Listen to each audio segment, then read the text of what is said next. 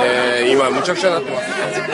松本選手、はい松本選手、今度の試合のことをちょっとお願いしますよ。今度の試合がですね、まだまだ決まってないんですよ。そういえば、めちゃくちゃラジオの収録忘れてましたね、それこいれや、いいですよ。今度の試合まだ決まってないんですよ。この間2週間前に負けたばっかなんで、今、あ誰とやってのー、ヘビー級の選手がやってるんですけど、負けちゃいけない試合だったんですけど、負けてしまいまして、今ちょっと落ち込み中、まあもう練習は始めてるんですけど、はい、松本選手は、いつからキック始めたんですか僕は22歳から、今38なんですけど、そうなんですね。金子さんより41なんですけど、僕38なんで、皆さん、今回は3人さんいらっしゃるじゃないですか。はい、もうあんまり勉強してきてないんですけど、皆さん、キックボクシングつながりとか、そうですね、キックつながりですね。はいちょっと初めて、始めたきっかけみたいなことを、始めた期はダイエット目的なんですよ。はい、ダイエいッつの時ですかあ、22。 22です22でプロのそんなでも全くやってなかった。ト全く格闘技は全くやってないです。サッカーだけです。そうやなボール蹴るのから人蹴るのに間違えるじゃないですか。え？ボール蹴るのから人蹴るのに間違えるじゃないですか。まあそういうことですね。えーえーなんでキックボクシングを特になんか理由はなかったんですよ。空手やろうかボクシングやろうかとかいろいろまあダイエットとかですね。迷った時に会社の先輩が一度キックボクシングのジムが有名なジムがあるからそこ行ってみたらどうだっていうことで今のジムに入ったんですよ。そしたらそこはすごい名門なジムです。はい、普段から見てる練習があこうキックってこういうもんなんだなと思ったら試合で見たらそのジムの選手がみんなすごいすごい強い選手ばっかで初めからちょっとすごいレベルを見てたんで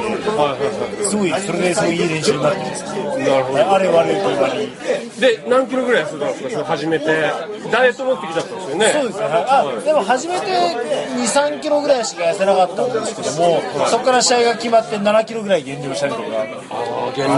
減量があるんですよ、辛いんですよね、まだこれは。それやっぱ試合に出なきゃいけないからってことですよねそうですね。減量は、い。えーなかなかなんか。やってるうちに面白くなってきて、やっぱり試したくなってくるんですよね、やっぱり。で、アマチュアの試合とか出なくなってきて、それでアマチュアの試合出てみたら、あ、面白い、なんだろう、これ面白いなと思って、それで一気にハマってしまいまして、プロになって、今に至って13年13です、年ねよくやってんなと思いますよ、でデビューはいつですかデビューは25歳なんですよ。 25歳3年でそういうでも遅い方なんですよ。大体みんな1年ぐらいでデビューするんで。あの緑川なんです半年ぐらいでデビューしてます。ああ、そうですはい。それも結構みんなそれでハマっていって、なかなか抜けれないというか。最初はでもほらやっぱりちょっと入門して会費みたいなことを払いながらやるわけですよねそうです、そうです。はそしてぶっちゃけいくらぐらいかかるんですかい。1万円です。一はいはい枚一枚一月1万円。で、何回行っても。何回行ってもいいそうです、はでトレーナーみたいな人がたくさんいてい。そうですね、はい。ってことですよね。で、だんだんこう、気に入られて、お前、だなんかひいきされあたあ、りとそかしうでて、すみね、たはいいな。。ちょっとやってみるみたいな。あ面白いなと思って。はい。なかなかはい結構ハマるもんなんですね。はい。だからもう25歳から今38歳までずっとやってる。今22歳からやってるじゃないですか。だからもうほとんどほんと青春時代をずっと、一番いい時期をずっとキックに打ち込んでるんで。はいなかなか面白いもんですよ。やっぱなんかこう変わるんですかその生活っていうか何が一番変わるんですか何がもうやっぱり飲み超えて飲んでる時間とか全くなくなっちゃいますからねやっぱり遊んでる時間とかもなくなってしまいますんで格闘技の話しようよみんなでこれもうやっぱ金子さんにお話しさせた方が一番いやいやもうあうんあのこの次また独自インタビュー行きますから金子さん長いでもあっという間になんか買わされるかもしれないですよえあなんかねはやっぱこう聞き込むのがやっぱこううまいですよね金子さんはあの簡単に言うと、男性は全員格闘技やった方がいいですあなるほどこれはもう絶対女子はダンスなんですよなんでですかこれはどういう論法ですか女子がはい女子がダンスなのは女子は見られる欲なんですね男子は戦う欲なんですよああなるほどなるほどもうこれで人に見られる数が多い女子はメンタルが強くなるようにできてるんですよ男男子は戦いが強い体が強いとメンタルが強くなるようにできてるんですよねだからそれを格闘技界で生かしていこうと今話してたんですよチャンピオンとあチャンピオンいじゃやないいや、まだチャンピオンです。はいま選だ手ですよね。そうっすもうじゃあ、あの、しゅう君、あの、ちょっと自己紹介しといてください。あはい、えー、総合格闘技道場警部のえー二木隆一と申します。はい。知ってる。あ、そうなんで知っすてる。この人はアクション女優のあさみさんです。あ、女優さんなんです。僕の、あの、ちょっと後輩というか。あの、ゾンビ映画とかにいっぱい出てる。か。見えない。海外向けの作品海外向けのあ作品で。えーウォーキングデッドとかね。ウォーキングデッドは出てないですけど、映画だけですか。映画ですね。はいとかそっち系ですねすごいですね。シュートご存知なんですか。はいシュートが。これでやんないあ方がいのい。こシュれーでトだとシュートだとあの鳥さんってええあ、そうです。シュートボクシング。シュート違いですね。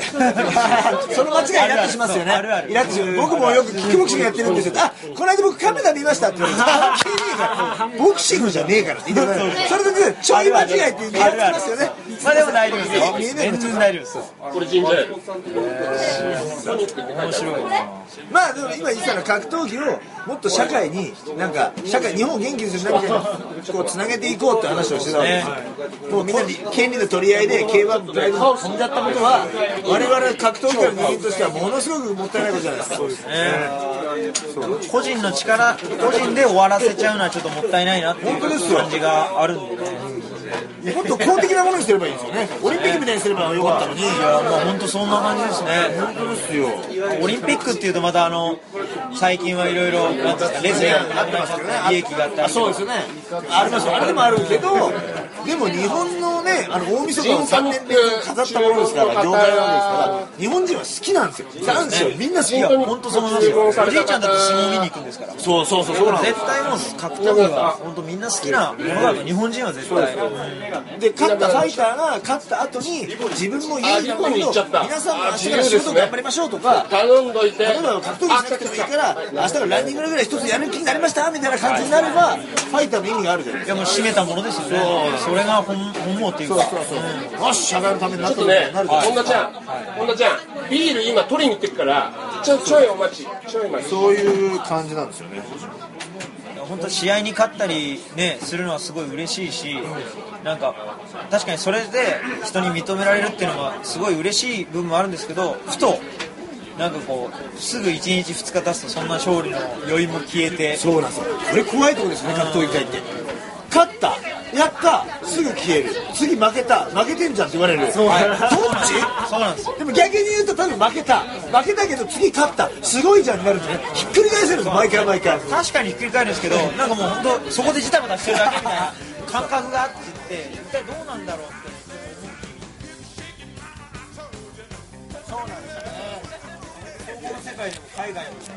そういうのが確立されてるんですよ、ね、